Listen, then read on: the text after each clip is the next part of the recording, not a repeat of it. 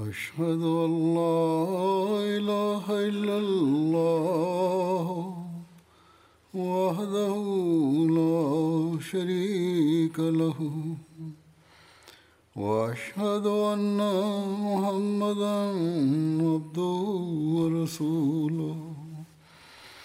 أما بعد فأعوذ بالله من الشيطان الرجيم. بسم الله الرحمن الرحيم. الحمد لله رب العالمين. الرحمن الرحيم. مالك يوم الدين. إياك نعبد وإياك نستعين. اهدنا الصراط المستقيم. صراط الذين أنعمت عليهم. غير المغضوب عليهم ولا الضالين.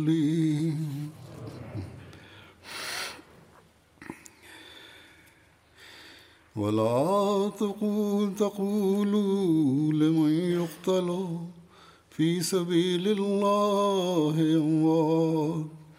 بل أحياء ولكن لا تشعرون. ولنبلونكم بشيء من الخوف والجوع. ونقص من الأموال والأنفس. والثمرات وبشر الصابرين الذين إذا أصابتهم مصيبة قالوا إنا لله وإنا إليه راجعون Und sagt nicht von denen, die für Allahs Sache erschlagen werden, sie seien tot. Nein, sie sind lebendig. Nur begreift ihr es nicht. Wahrlich, wir werden euch prüfen mit ein wenig Furcht und Hunger und Verlust an Gut und Leben und Früchten. Doch gib frohe Botschaft den Geduldigen, die sagen, wenn ein Unglück sie trifft, wahrlich, Allah sind wir und zu ihm kehren wir heim.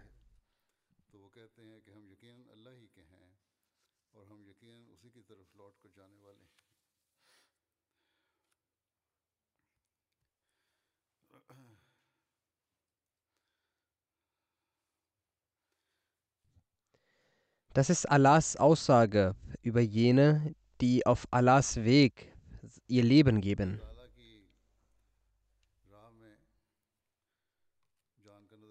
Dass sie nicht tot sind, sondern lebendig sind.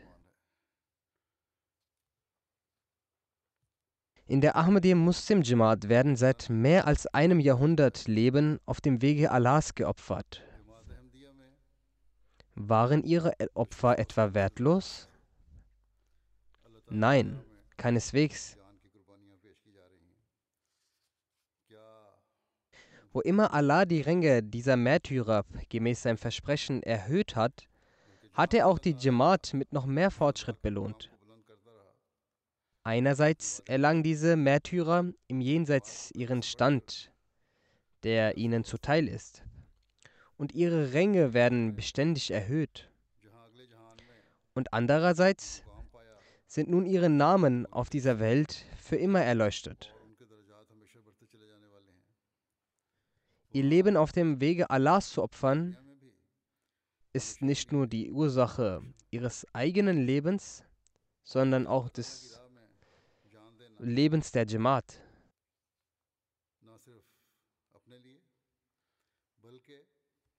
Sie sind es, die für die Hinterbliebenen zum Grund des Lebens und des Fortschritts werden.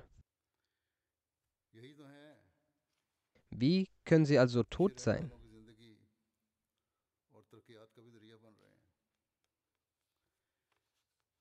Das Leben zu opfern, das mit dem Opfer von Hazrat Saib Saad Abdul Latif Shahid, dem Märtyrer in der Hamdi Muslim Jamaat, begann, blieb vor allem im Bereich von Afghanistan und dem indischen Subkontinent für die Ahmadis. In Afrika hat ebenfalls ein aufrichtiger Ahmadi sein Leben im Jahre 2005, also in Kongo, für die Jamaat geopfert.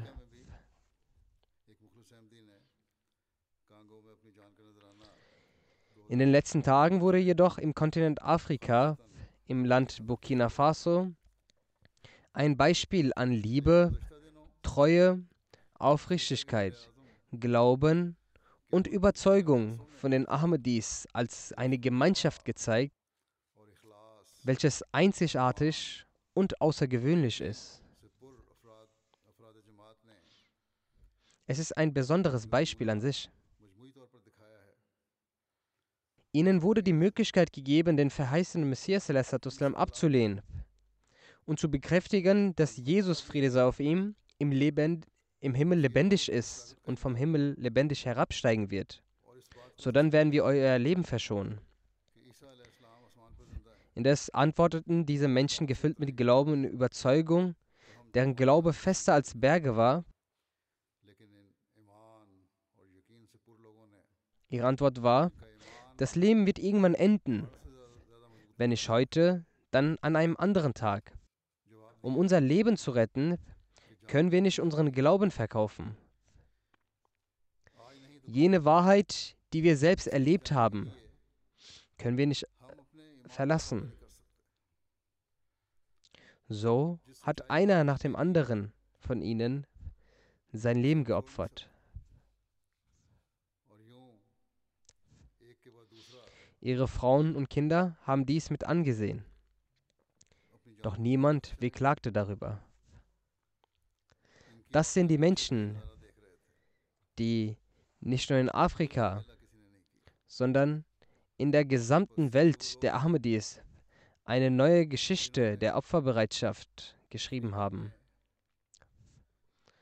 Und zwar nach der Opferbereitschaft von Saib Sad Abdul Latif Saab in der Ära des verheißenen Messias.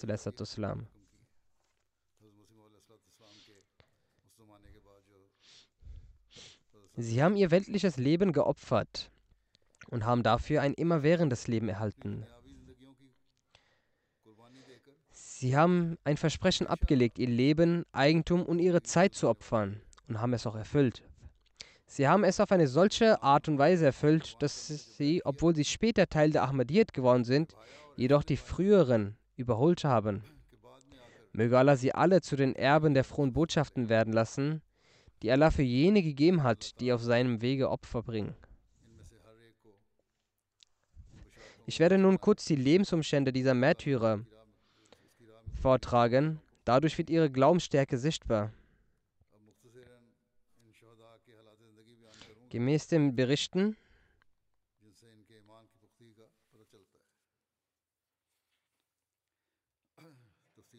Gemäß den Einzelheiten und Details gibt es in Burkina Faso in der Nähe von Duri die Jamaat Mahdiabad, als diese Gegend neu bewohnt wurde.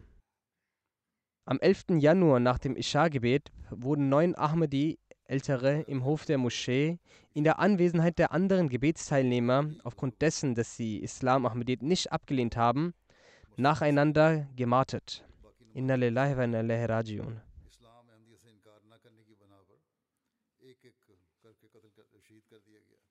Gemäß dem Bericht kamen am Isha-Gebet acht bewaffnete Personen auf vier Motorrädern.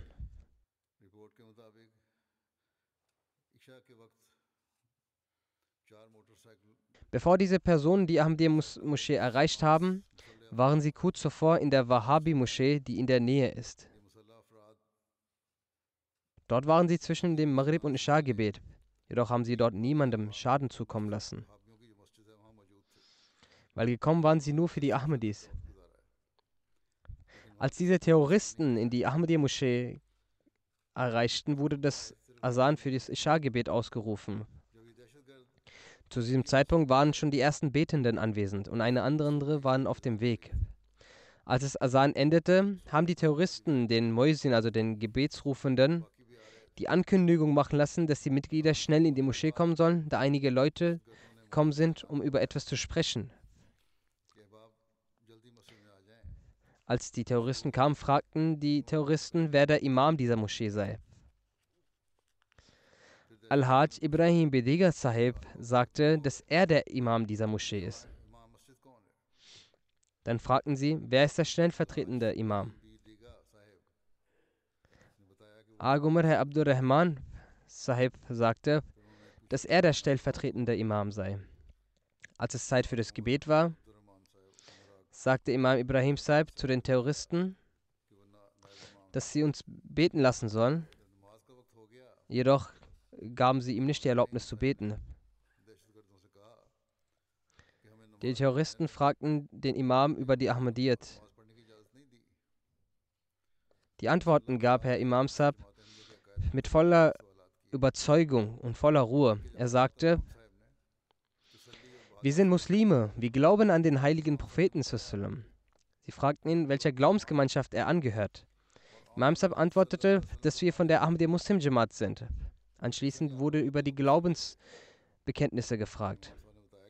Sie fragten, ist Ihrer Ansicht nach also Jesus, Friede sei auf ihm, am Leben oder bereits gestorben?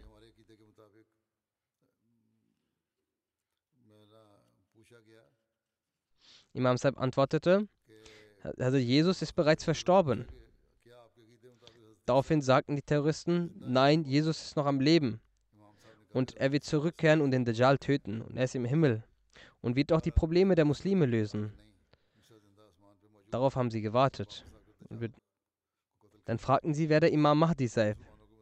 Imam Saab sagte, Hazrat Mirza Ghulam Ahmed Gadani, Friede sei auf ihm, der als Messias und Imam Mahdi erschienen ist.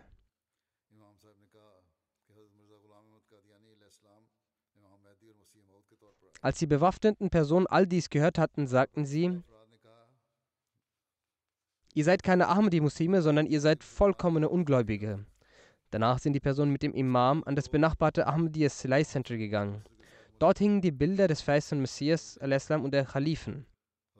Anschließend kamen sie mit den Bildern und dem Imam wieder in die Moschee. Sie fragten Imam Ibrahim Saib bezüglich dieser Bilder. Imam Ibrahim sagte ihnen die Namen der, äh, des verheißten Messias sowie der Khalifen und stellte jedes Bild einzeln vor.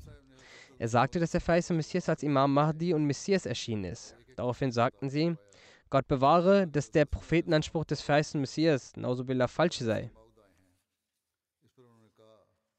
Danach teilten die Terroristen die Betenden in Kindern, Jugendlichen und in Herrengruppen ein. Zu diesem Zeitpunkt betrug die Gesamtzahl der Kinder, Männer und Frauen zwischen 60 und 70. Hinter dem Vorhang waren zu diesem Zeitpunkt 10 bis 12 Lajna, Frauen für das Gebet, anwesend. Nachdem sie gemäß dem Alter Gruppen gebildet hatten, baten sie die älteren Herren, dass sie in den Hof der Moschee sich begeben sollen. Circa zehn Ansar, also zehn Ältere, waren in der Moschee, unter ihnen auch ein behinderter Mensch. Als auch dieser Herr aufstand, um mit den anderen Herren in den Hof zu gehen, sagten zu ihm, dass er für nichts zu gebrauchen sei, er solle sich wieder hinsetzen. Sie nahmen die anderen neun mit. Nachdem sie im Hof aufgestellt wurden, sagten sie zu Imam Ibrahim Bediga, dass er freigelassen wird, wenn er sich von der Ahmadiyya abschwert. Imam Sab antwortete, wenn ihr mich töten wollt und mich köpfen wollt, so köpft mich, doch die Ahmadiyyat werde ich nicht verlassen. Es ist unmöglich, von der Wahrheit, die ich entdeckt habe, zurückzutreten. Was ist dein Leben im Vergleich zum Glauben wert? Die Terroristen legten ein großes Messer an die Kehle des Imams und wollten ihn zum Schlachten hinlegen. Doch Imam Saib sagte, dass ihm lieber im Stehen sein Leben geopfert werden möchte, anstatt im Liegen. Daraufhin schossen sie auf den Imam und töteten ihn. Der erste Märtyrer war somit Imam Al-Had Ibrahim Bidiga Saib. Nachdem sie Imam Saab kaltblütig getötet hatten, dachten die Terroristen, dass die anderen aus Angst nun von ihrem Glauben ablassen würden. Sie sagten nun zum Nächsten, sollen wir mit dir dasselbe machen oder willst du dich von deinem Glauben abkehren? Der Herr antwortete mit voller Mut und Elan, dass es unmöglich ist, die Ahmadiyya zu verlassen. Den Weg, den unser Imam eingeschlagen hat und sein Leben geopfert hat, Denselben Weg werden auch wir einschlagen. Daraufhin wurde er durch Schüsse in den Kopf getötet. Auch die Verbliebenen wurde dies Angebot gemacht, dass sie in Ruhe gelassen werden, wenn sie vom Glauben an den Imam Mahdi und Faismusis aufgeben. Doch alle Ahmadi-Herren haben wie eine felsenfeste Standhaftigkeit bewiesen und haben es eher vermocht, den Märtyrertod zu sterben. Kein einziger von ihnen hat auch nur einen Hauch von Schwäche gezeigt und die Ahmadiyyat abgelehnt. Einer nach dem anderen wurde getötet. Sie sahen, wie die anderen starben, doch keiner von ihnen zeigte Schwäche. Jeder hat den anderen in Mut und Standhaftigkeit überboten und die Fahne des Glaubens hochhaltend ihr Leben geopfert. Auf jeden Märtyrer wurden ca. drei Kugeln geschossen. Unter den neun Märtyrern waren auch zwei Zwillinge. Als acht Herren bereits getötet wurden, war der letzte Hintergebliebene Ag Umar, Ag Abdurrahman, dessen Alter ca. 40 Jahre war.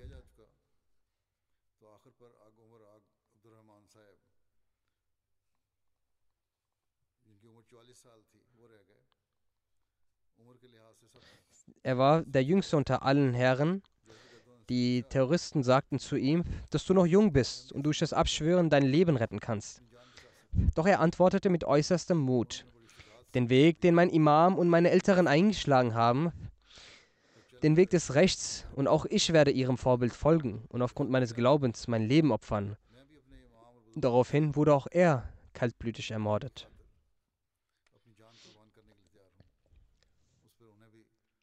In der Erwähnung von Hazrat Saibzad Abdul Latif Sahib Shahid hat der verheißene Messias in seinem Buch Das Gratus Shahadatain einen Traum erwähnt. Er deutete den Traum so, dass Allah viele Nachfolger von ihm, also Saibzad Abdul Latif Shahid, erschaffen wird. Also, dass er einen festen Glauben daran hatte, dass nach dem Märtyrertod von Saibzada Abdul Latif Shahid viele weitere seine Nachfolger hervortreten werden. Wir sind Zeugen, dass heute die Bewohner Afrikas Gemeinschaft, Gemeinschaft diese, das, dieses Vorbild erbracht haben. Von der, vom Zeitpunkt, als die Terroristen in die Moschee kamen, bis hin zu den Fragen und Antworten über ihren Glaubenssatz, und dieser ganze Prozess, als sie dann die Moschee verließen, dies alles dauerte fast eineinhalb Stunden. In dieser gesamten Zeit, den Schmerz und den Leid, die die Kinder und Frauen in der Moschee erleiden mussten, als ihre Älteren vor ihren Augen getötet wurden, ist sich vorzustellen. Die Terroristen sind nach dem Austreten der Moschee nicht sofort weggerannt, sondern blieben eine lange Zeit in Mehdiabad. Sie drohten den Menschen der Moschee auch, dass es besser für sie wäre, wenn sie die Ahmadiyya verlassen würden. Wir werden wiederkommen, wenn ihr die Ahmadiyya nicht verlässt oder wenn ihr versucht, diese Moschee wieder zu öffnen, dann werden wir euch alle töten.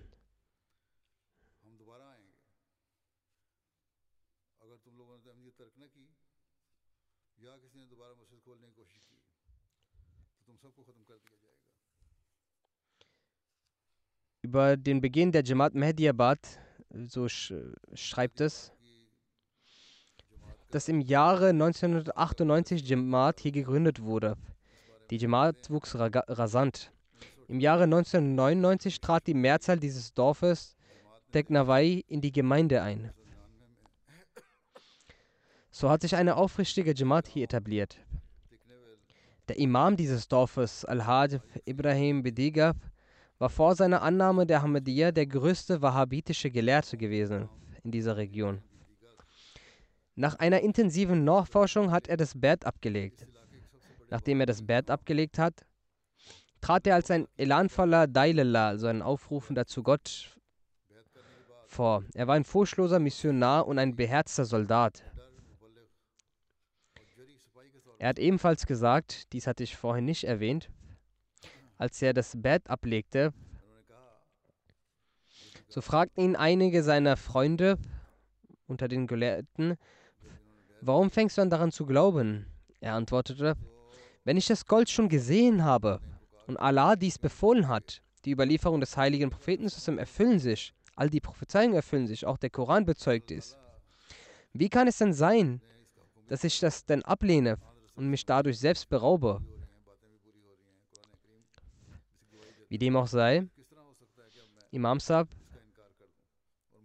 war ein sehr gebildeter Mann.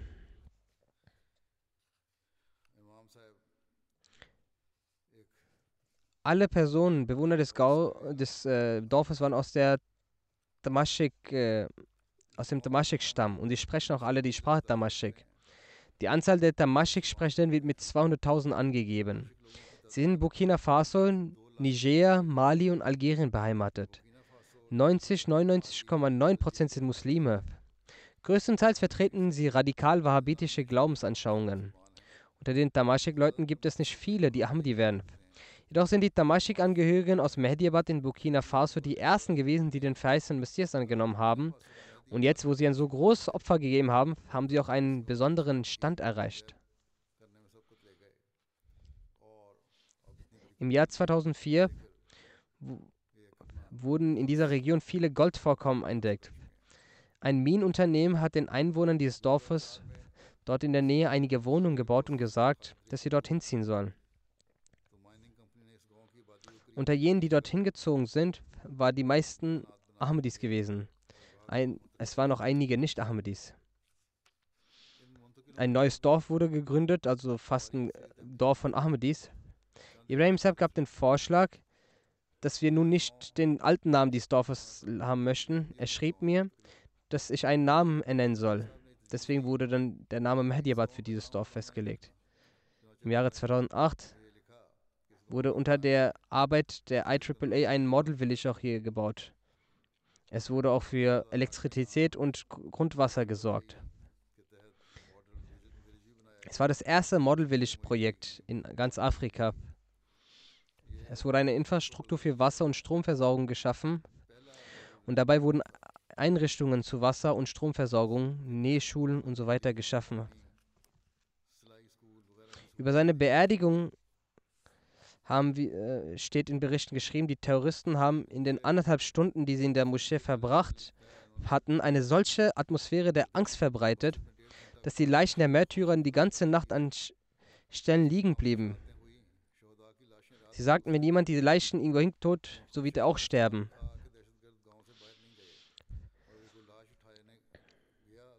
Es bestand die Befürchtung, dass die Terroristen das Dorf noch nicht verlassen hätten und wenn jemand eine Leiche bergen gegangen wäre, so wäre er auch ermordet worden. In der Nähe befand sich ein Militärlager. Dieses wurde von dem Vorfall benachrichtigt, doch niemand kam. Genauso bis zum nächsten Morgen keine Sicherheitsleute. Doch auch von dort kam niemand. Genauso kam bis zum nächsten Morgen keiner von Sicherheitsleuten. Die Beerdigung wurde ausschließlich am 12. Januar morgens um 10 Uhr in Mehdiabad durchgeführt.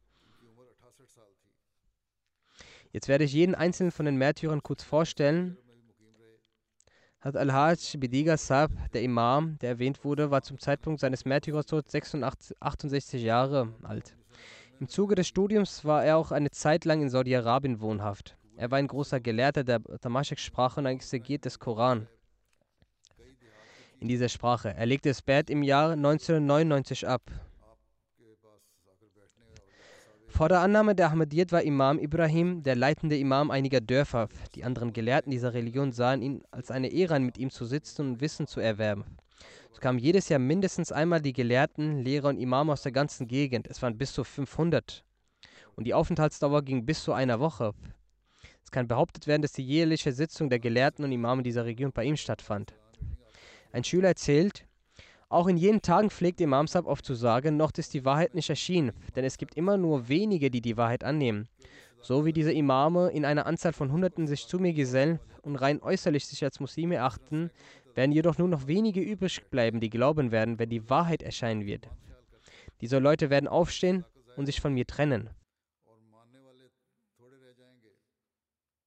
Er trug Frömmigkeit in sich, Gottesfurcht und besaß Wissen, weshalb er gemäß den Zuständen des Zeitalters schon erahnt hatte, dass die Wahrheit bald auftreten wird.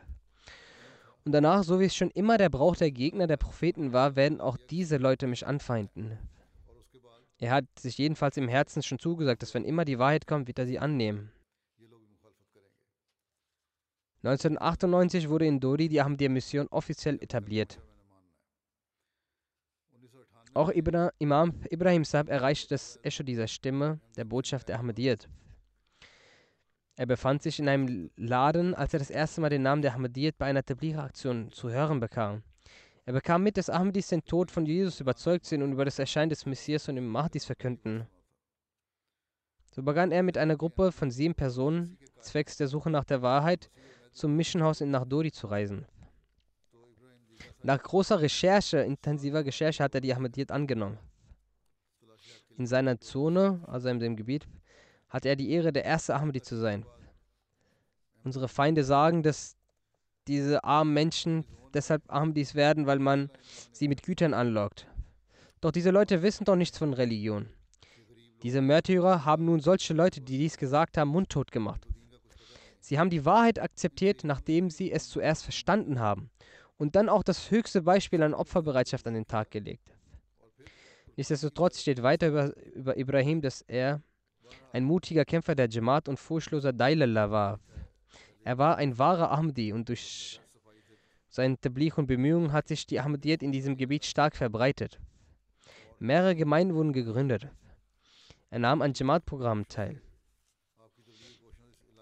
Bevor er die Ahmadiyyat annahm, waren seine Glaubensinhalte, dass außer dem Wahhabismus alle anderen Gruppen Ungläubiger sind.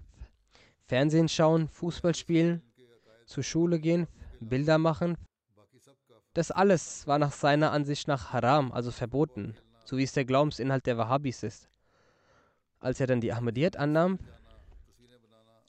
löste er sich von diesen falschen Glaubenssätzen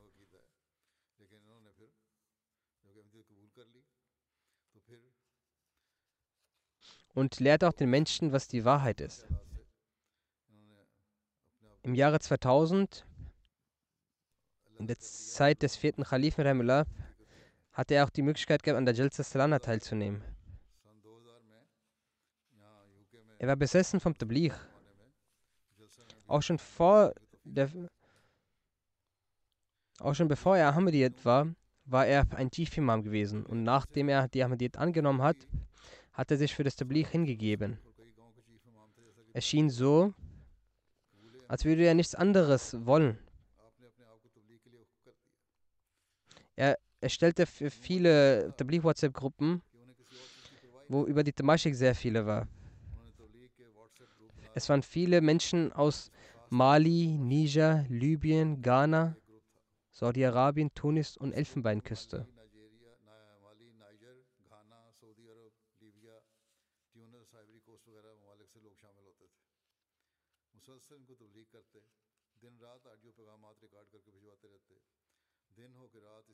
Tag und Nacht schickte er Audiobotschaften und verschickte sie.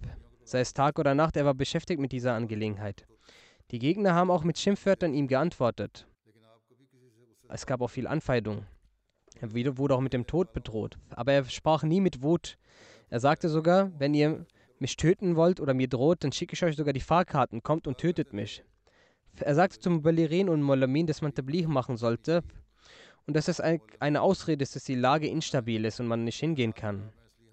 Er sagte, dass man durch die Medien Tabligh machen soll und wenn jemand kein Geld hat für das Internet hat, so soll er es von mir nehmen.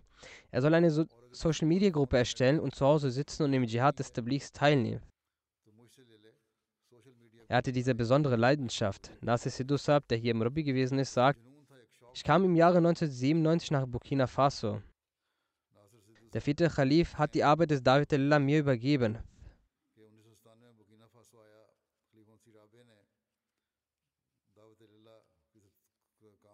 Sagt er, weil ich die Sprache nicht konnte, deshalb habe ich eine Zeit von drei Monaten gebraucht, um zu planen.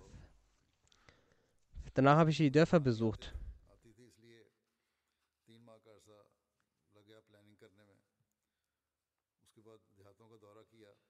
Ich bin auch zu dem Imam von diesem Dorf gegangen. Als er diese Nachricht vom Tod des Messias und des Erscheinen des Messias und Mahdi erfuhr, kam Ibrahim Bedigisab mit sieben Personen zu unserem Missionhaus nach Duri.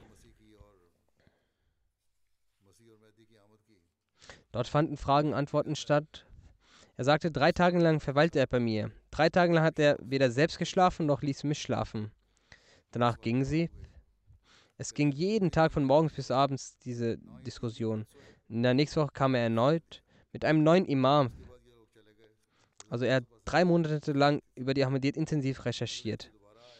Er hat schon die meisten seiner Antworten bekommen. Doch er hatte es nicht geäußert, in die Ahmadiyyat einzutreten. Er sagte, deshalb schrieb ich einen Brief an den vierten Kalifen um Gebet. Eines Tages kam Imam Sab, füllte das Bad-Formular aus. Er sagte, ich habe ihm gesagt, wo sind die, die mit ihnen durchgehend kamen? Wann werden die es, die Ahmadiyyat annehmen? Er antwortete, die werden es auch irgendwann annehmen, aber als erstes wollte ich in die Ahmadiyyat eintreten, deswegen bin ich gekommen. Er liebte auch das Khilafat sehr, hatte eine unglaublich aufrichtige Bindung zum Khilafat. Amijmat Burkina Faso schreibt,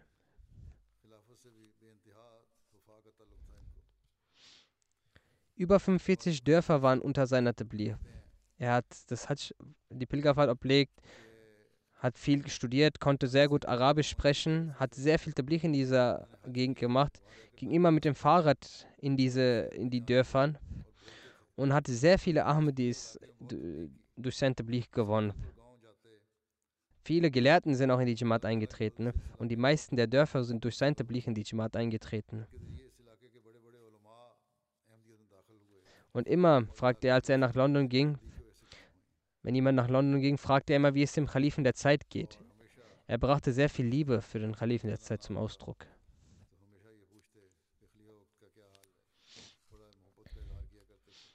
Ein Beispiel dieser Liebe lautet,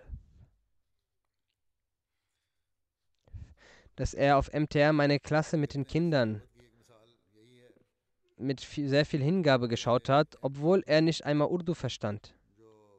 Als würde er alles verstehen. Er sagte nur, für mich ist allein in dieser Sitzung zu sitzen und diese zu sehen ein Grund für den Fortschritt meines Glaubens. Er war sehr gastfreundlich und stets ruhig.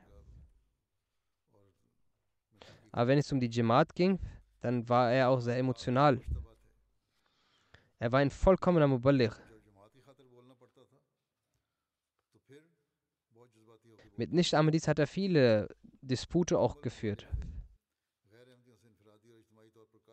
Dann sagt ein weiterer Murabi von dort, Muhibullah Sab, dass ich diese älteren Personen persönlich kannte, weil ich dort oft gegangen bin. Sie waren Menschen, die sehr viel Liebe zum Khilafat hegten. Sie waren stets gastfreundlich und auch sehr loyal. Er sagte, als alle Jugendlichen den Tag bei der Arbeit waren, setzten sich diese Senioren in die Hütte vor der Moschee und schauten MTA.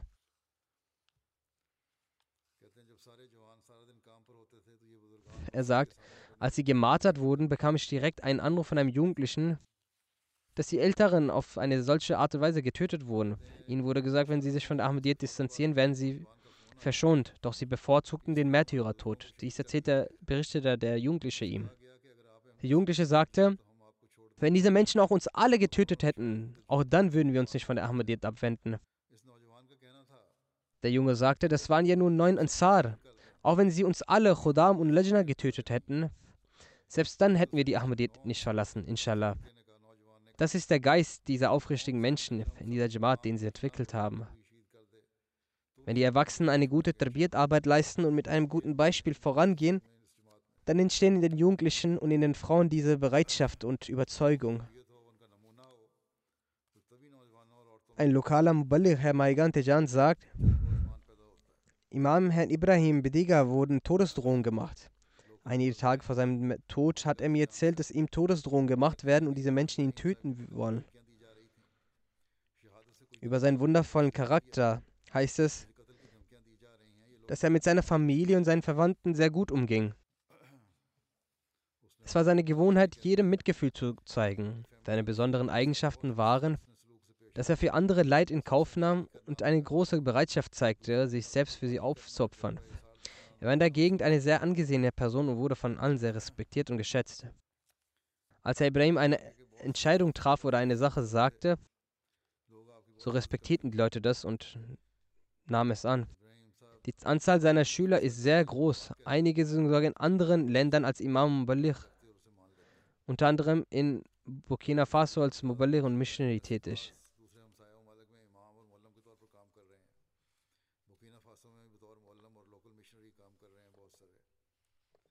Dann sagt er, in Bezug auf einen vorbildlichen Glauben in Sachen Güte, Rechtschaffenheit, und in guten Dingen weit wetteifern, war er für andere ein Vorbild. Immer als er die Jamaat zu einer Sache aufrief, beteiligte er sich als erstes. Als zu finanziellen Opfer aufgerufen wurde, beteiligte er sich als erstes. Er war bei jeglicher Arbeit der Jamaat und Aktivitäten nie zögerlich. Er verrichtete das fünfmalige Gebet in der Moschee. Er pflegte das Tajid-Gebet regelmäßig zu verrichten. Wenn er einmal nicht auf einem Jamaati-Programm teilnahm, so bedeutet das, dass er entweder krank oder auf Reisen ist. Und für die Teilnahme an diesen Veranstaltungen kümmerte er sich nie um die Pendelkosten. Er führte zwei Ehen, woraus Allah ihn mit elf Kindern gesegnet hat. Herr Khalid Mahmoud, der im Rabbi Silsila schreibt, diese Menschen waren voller Aufrichtigkeit und Loyalität. Es waren Ahmadis, die das Khilafat fanatisch liebten. Er sagt, dass im Jahr 2008, als Hazurek, das möge Allah sein Helfer sein, Hazur spricht über seine Reise nach Ghana anlässlich des 100-jährigen Khilafat-Jubiläums besuchte und an der Jalsa teilnahm. Tausende Menschen kamen dort aus Burkina Faso und Mali, um Hazurek das zu treffen. Zu dieser Gelegenheit hatte die Jamaat Ghana die Verpflegung und Unterkunft gut organisiert. Dennoch kam es dazu, dass einige Gäste, die aus Dodi kamen, worunter sich auch diese Menschen befanden, erst sehr verspätet ihre Mahlzeiten bekamen, beziehungsweise auch gar nicht eine Mahlzeit bekamen.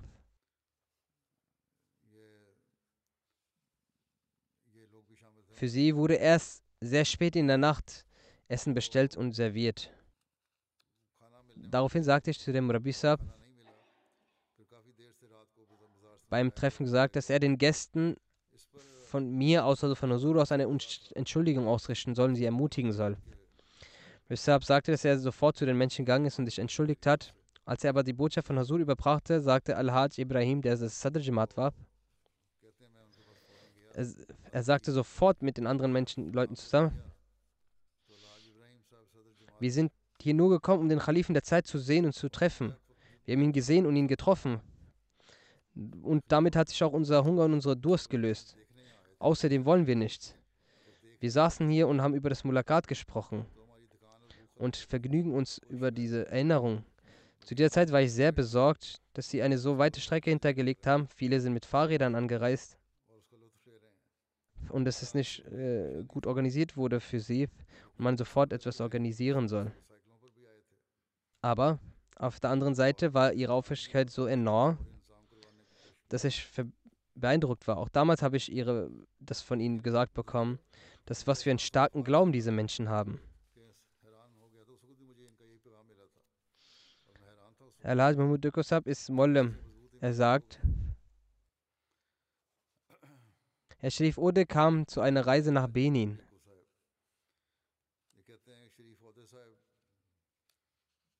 Er sagt, Sharif Odesab ging nach Benin.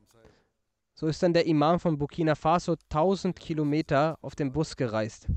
Er ist über Nacht gereist und kam morgens um drei ein. Es war eine sehr ermüdende Reise von 30 Stunden und die Straßen dort sind sehr holprig. Weiter musste er auch eine lange Reise zurücklegen. Und auch diese Reise hat er unternommen und er nahm an allen Programmen teil. Er hatte einen Eifer vom Dienst an der Gemeinde in sich getragen. Er sah sich die Moscheen in Burkina Faso und sagte, dass dies auch ein Beweis der Wahrhaftigkeit des verheißenen Messias ist.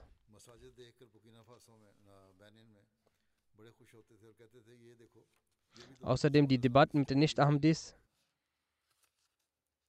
hat er auf Arabisch sehr äußerst eloquente Reden gehalten. Auch mit Shif Udisab gab es Debatten der Bolvis. Daraufhin haben sie etwas Falsches gesagt und er ist aufgestanden, wollte etwas sagen, er war etwas emotional. Er wurde, als er beruhigt wurde, saß er sich sofort hin.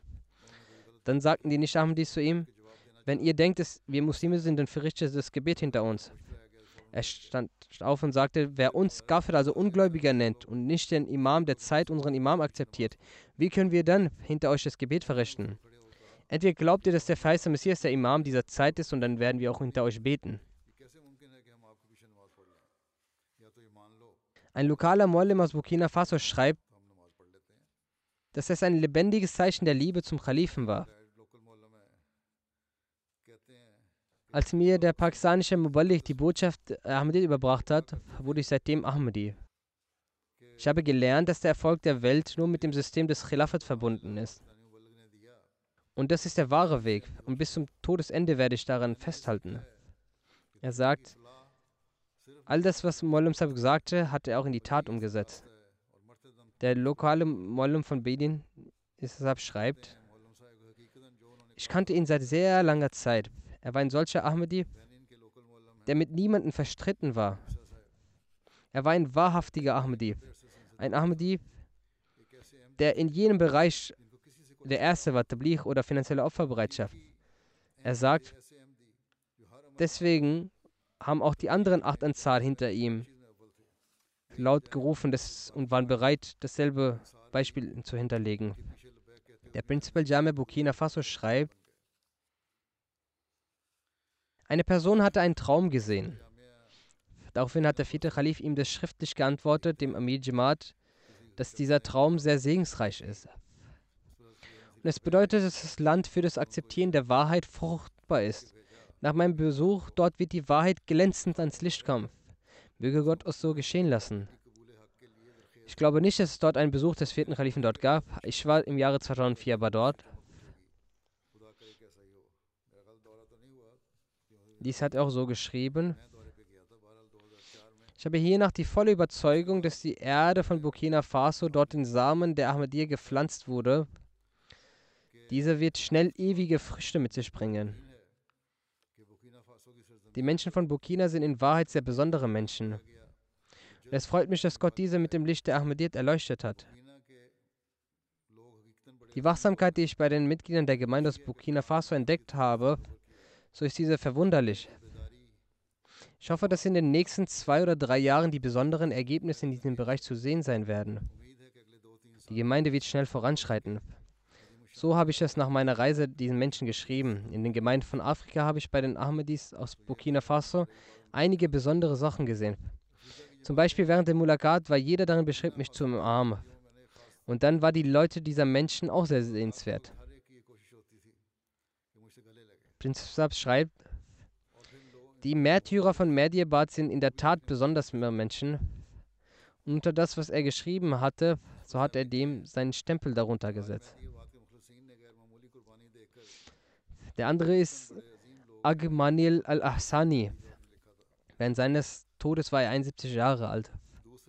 Vom Beruf her war er ein Bauer gewesen. 1999 hat er die Ahmadiyyat angenommen.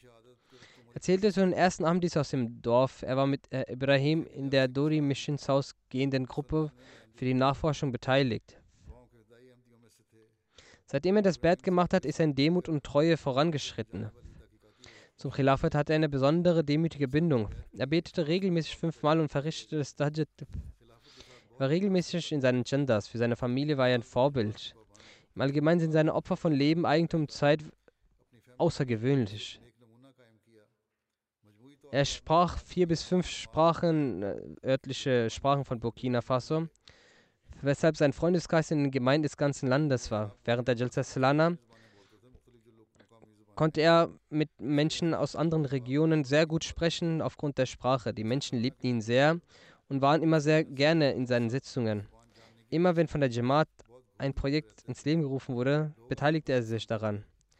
Letztes Jahr wurde über das Waqf Arzi ausgesprochen. Aus Mediabad war er der Erste, der seinen Namen dafür schreiben ließ.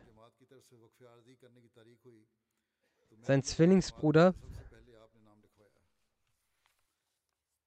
Ajmalil Osani ist auch an diesem Tag als Märtyrer gestorben. Er war sein Zwillingsbruder und war auch demgemäß 36, 71 Jahre alt. Auch er hatte die Möglichkeit, 1999 das Bett abzulegen. Er war von den ersten Ahmadis seines Dorfes. Er war in der Delegation mit Al-Hajj Ibrahim, welche nach Dori für eine Investigation gegangen ist. Nun diente er Zaym Ansarullah. Er hatte gute Kenntnis über die Ansar-Brüder zu organisieren. Er nutzte diese aktiv in den Jamaat-Programmen und hielt viele Tarbiyat-Programme ab.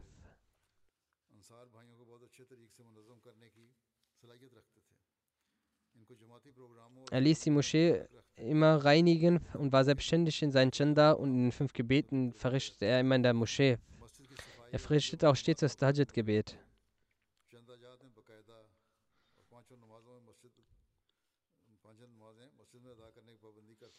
Während des Ereignisses in Medjabad, wie bereits erwähnt, wurde er und sein Zwillingsbruder ermordet, sind gemeinsam auf die Welt gekommen und haben auch diese Welt gemeinsam verlassen. Hamidu Abdurrahmani Saib war 67 Jahre alt. Auch er war ein Bauer von Beruf. 1999 hat er die Ahmadiyyat akzeptiert. Er war ein sehr reiner Mensch und sehr netter Mensch, nahm immer an Jamati-Programm teil war immer ganz vorne mit dabei. Er ließ kein Programm aus. Wenn er nicht da war, dann musste es eine sehr große Ausnahme sein oder er war krank. Ansonsten fiel er nie bei Programm aus. Er war ein Helfer von Imam Ibrahim Saab. Seine Familie wies er stets darauf hin, einen engen Kontakt zur Jamaat zu pflegen und an Programm teilzunehmen. Zum Khilafat Ahmadiyya pflegte er eine treue Beziehung. Er verbrachte viel Zeit in der Moschee und schaute viele MTR-Programme. Insbesondere hört er die Chutba immer mit besonderer Aufmerksamkeit. Soleh Ag Ibrahim war zum Zeitpunkt des Todes 77 Jahre alt. Auch er war ein Landwirt, er verrichtete stets das Gebet und zahlte regelmäßig seine Chanda. Er war ein aktiver Arbeiter der Magistern Sadula gewesen und war ein sehr aufrichtiger Mann. Er war auch ein Helfer von Herr Ibrahim, durch die Gnade Allahs besaß er viel Wissen. Religiöse Gespräche führte er gerne. Immer wenn Ansar religiöse Gespräche führten, so war er unter diesen aufzufinden. Er besaß eine sehr demütige und rechtschaffene Persönlichkeit. Es gehörte zu seiner Charaktereigenschaft, mit älteren und jüngeren liebevoll umzugehen. Wenn er für die Jalsa Salana oder Ijtima jemanden traf, der die Reisekosten nicht oder nur halb tragen konnte, dann half er diesen finanziell aus, damit dieser auch teilnehmen kann. In diesen Tagen war es in der Gegend von Dodi sehr schwer herauszukommen und zu verreisen. Es war eine herausfordernde Angelegenheit gewesen, weil die Terroristen sich rundum verbreitet hatten. Trotz dieser Gefahrenlage ist er im Dezember aus Mediabar zu Jilza Slana Burkina Faso angereist.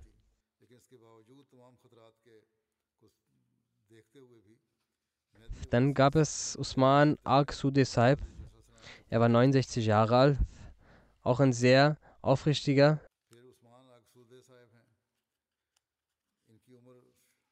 Am Ende gab Allah ihm auch die Möglichkeit, sein Leben zu opfern. Er beteiligte sich immer sehr bei Errichtung der Moschee und holte das Wasser und half auch beim Aufbau, zahlte regelmäßig das Gender. Alles, was er, was er verdiente, zahlte er für die Gender.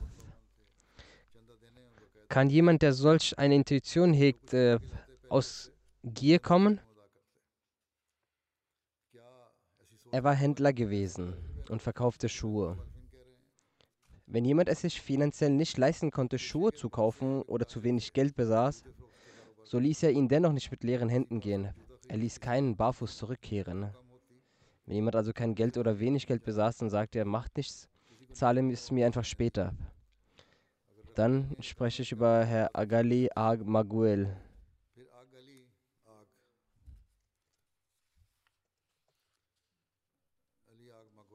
Er ist 1970 geboren und hatte gemeinsam mit seinem Vater 1999 die Ahmadiyyat akzeptiert. Auch er war ein Händler, ein Bauer gewesen. Er war der Mösin der Jamaat Dalar gewesen. Vor einiger Zeit musste er aufgrund von Terroristen sein Dorf verlassen. Deshalb wurde er in Medjabat ansässig. Er war ein sehr treuer und rechtschaffener Ahmadib.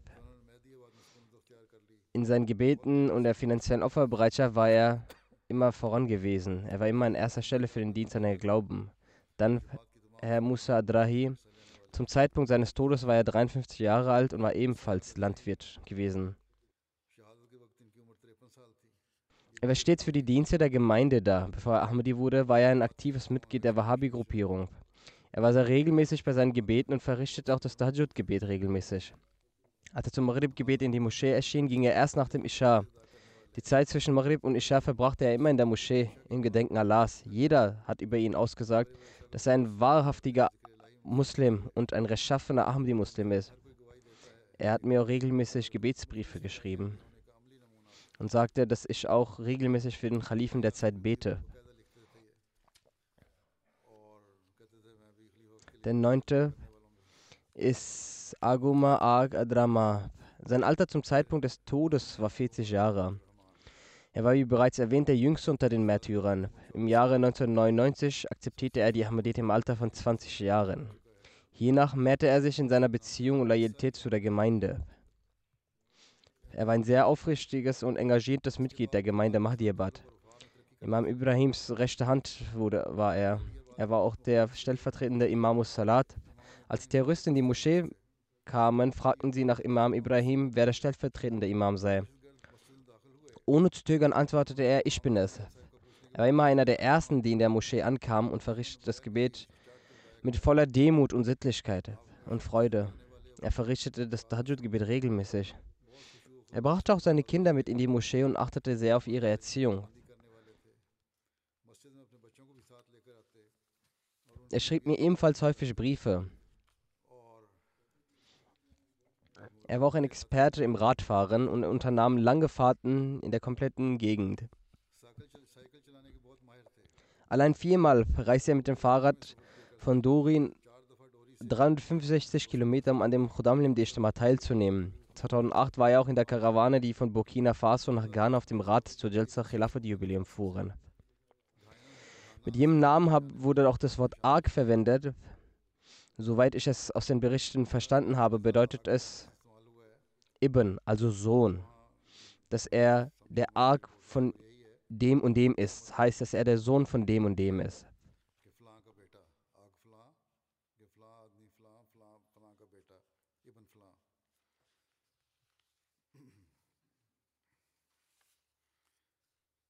Weiter wird über ihn geschrieben, dass nachdem bereits acht Leute getötet wurden, blieb nur noch Aguma Drama Sahib übrig. Er war von alter her der Jüngste unter ihnen. Die Terroristen fragten ihn, du bist doch jung, wende dich von der Ahmadiyyat ab und du kannst dein Leben erretten.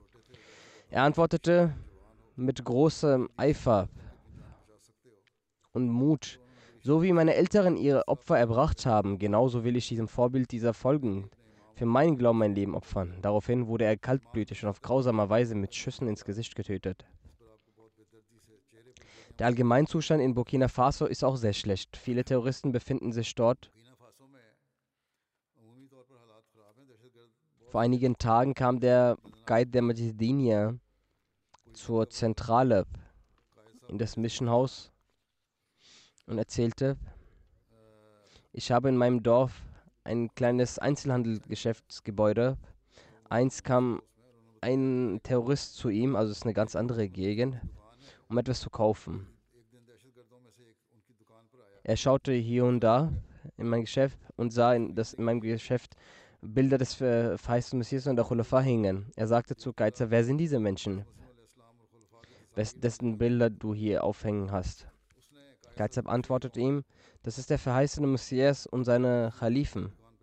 Er sagte, nein, das ist nicht der Messias. Einige aus den Muslimen haben sich zusammengetan und eine Gruppe gebildet. Und sie sind von denen und sie sind Gafir, also Ungläubige.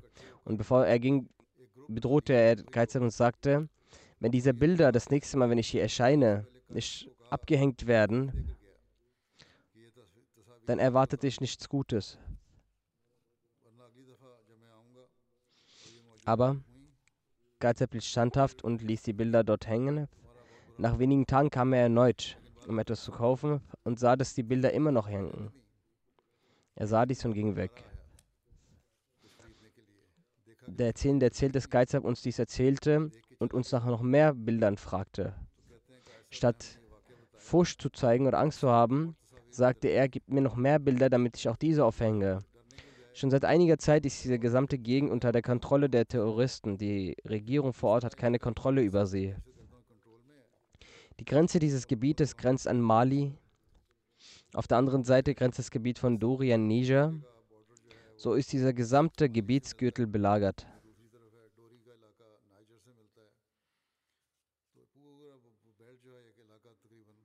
Jedenfalls, dies sind die leuchtenden Sterne der Ahmadiyyat.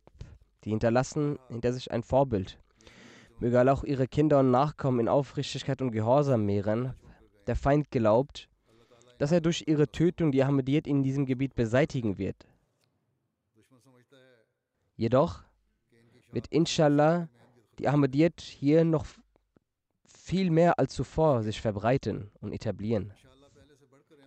Die dortige Organisation Amisab sollten mit äh, Weisheit Tabligh-Programme veranstalten, auch diese Menschen ermutigen. Möge Allah ihnen Geduld geben, den Hinterbliebenen. und äh, sie dazu befähigen, den Zweck, für den ihre Älteren ihr Leben geopfert haben, dessen Wichtigkeit zu verstehen. Jedenfalls müssen wir dort nun mit Weisheit und Planung arbeiten. Diesbezüglich habe ich Ihnen schon zuvor schon mal gesagt, dass Sie hingehen sollen.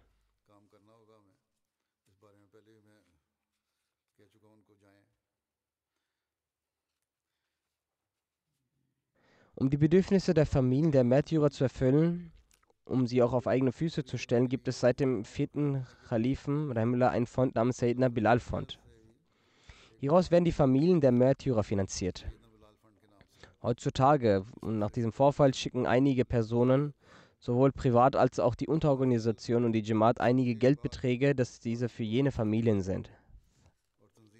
Jedoch gibt es bereits ein Fond und man sollte ihre Gelder, jeder, der geben möchte, in diesem Fond, also dem Sayyidina Bilal Fond, einzahlen und dann mitteilen, welche Geldbeträge sie geleistet haben und dass diese besonders den in Dori und Mahdiabad lebenden Märtyrern gelten.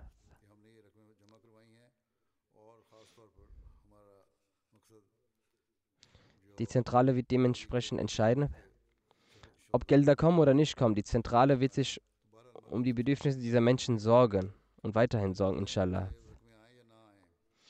Aber jeder, der etwas spenden möchte, kann es gerne in diesem Fond einzahlen, dem Sayyidina Bilal Fond.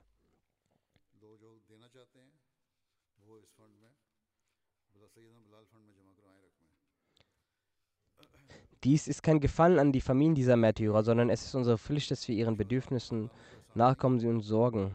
Zum Schluss möchte ich ein Zitat des feisten Messias des Herrn vortragen. Er sagt, Denkt nicht, dass Gott euch zunichte gehen lässt. Ihr seid ein Samen, von Gottes Hand, der in die Erde gepflanzt wurde. Gott sagt, dass dieser Samen wachsen wird und gedeihen wird. Und seine Äste werden von allen Seiten hervorsprossen, und er wird zu einem großen Baum werden, so Gott will. Also glücklich ist der, der an Gottes Wort glaubt und sich vor dazwischenkommenden Prüfungen nicht fürchtet. Denn das Eintreffen von Prüfungen ist genauso wichtig, auf dass Gott euch prüfe. Jedenfalls diese Menschen, die die Opfer dargebracht haben, sind den Anforderungen dieser Prüfung gerecht geworden.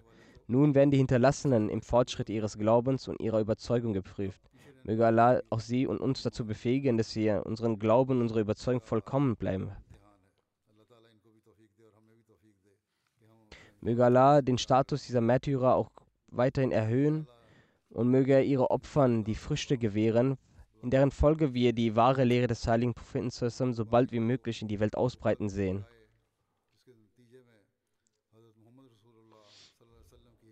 Möge die Ignoranz aus der Welt verschwinden und das Königreich des äh, einen Gottes sich, soll sich in der Welt etablieren. Ich werde nach dem Gebet die Totengebete dieser Märtyrer verrichten. Auch zwei weitere Totengebete zweier sehr aufrichtiger Personen liegen vor. Von denen einer ist Dr. Kalimullah Servi Saab. Er ist der Sohn von Sufi Khudabash Servi. Er lebt in Amerika. Am 4. Januar verstarb er im Alter von 83 Jahren. Durch Gottes Gnade war er Musi gewesen. Er war der, der Sohn von Sufi Khudabash Saab, der im Alter von 17 Jahren, also im Jahre 1928, nach Gardien ging und das Treuegelübde auf der Hand des zweiten Khalifen ablegte. Karimullah Selvi Saab war der auch Schwiegersohn von Hazrat Malik Saifur Rahman. Er war ein sehr gebildeter Mann, der auch einige Bücher verfasste und hat der Jamaat sehr viel gedient. Möge Allah, der Allmächtige, ihm gegenüber Gnade und Vergebung erweisen. Das zweite Totengebet ist von der Ehefrau von Seyd Wissab, Abdul Latif Seydwi Saiba, die die Ehefrau von Karimullah Seydwi war. Auch sie lebte in Amerika und war die Tochter von Malik Saifur Rahman Saib. Sie verstarb am 6. Januar, also zwei Tage nach dem Tod ihres Ehemanns, im Alter von 78 Jahren. Auch sie war Musir gewesen. Wie ich bereits erwähnt habe, Malik Saifur Rahman Saibs Tochter war sie gewesen. Ihre Mutter heißt Abdul Rashid Shokat. Sie war die äh, Redaktor, Redaktionsleiterin der Zeitschrift Mispa.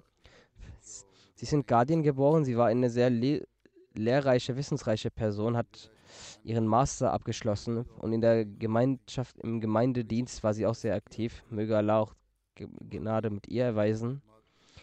Ihr Bruder Malik Mujibur Rahman Saib schreibt über seine Schwester und Schwager. Sie waren ein sehr liebendes Paar die viele Schwierigkeiten durchmachten, sich jedoch nie über etwas beschwert haben. Ich habe sie noch nie über jemanden negativ reden gehört. Beide waren ein, Quelle und See des Wissens. Bis zum letzten Moment des Lebens war sie unter denen, die jedermann liebten, sich um die Bedürfnisse aller kümmerten und grenzenlose Liebe hegten. Mashallah. Sie haben ein erfülltes und gutes Leben verbracht. In ihrer Gesellschaft und Umgebung hatten sie einen sehr positiven Einfluss.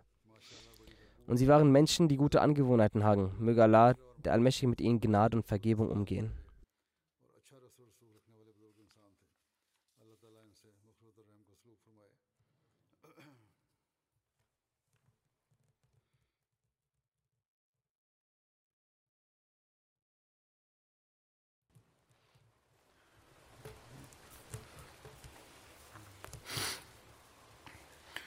الحمد لله الحمد لله نحمده ونستعينه ونستغفره ونؤمن به ونتوكل عليه. ونعوذ بالله من شرور أنفسنا ومن سيئات أعمالنا. من يهده الله فلا مضل له ومن يضلل فلا هادي له. ونشهد أن لا إله إلا الله. ونشهد أن محمدا عبده ورسوله. عباد الله رحمكم الله. إن الله يأمر بالعدل والإحسان. وإيتاء ذي القربى وينهى عن الفحشاء والمنكر والبغي يعظكم لعلكم تذكرون. اذكروا الله يذكركم وادعوه يستجب لكم ولذكر الله أكبر.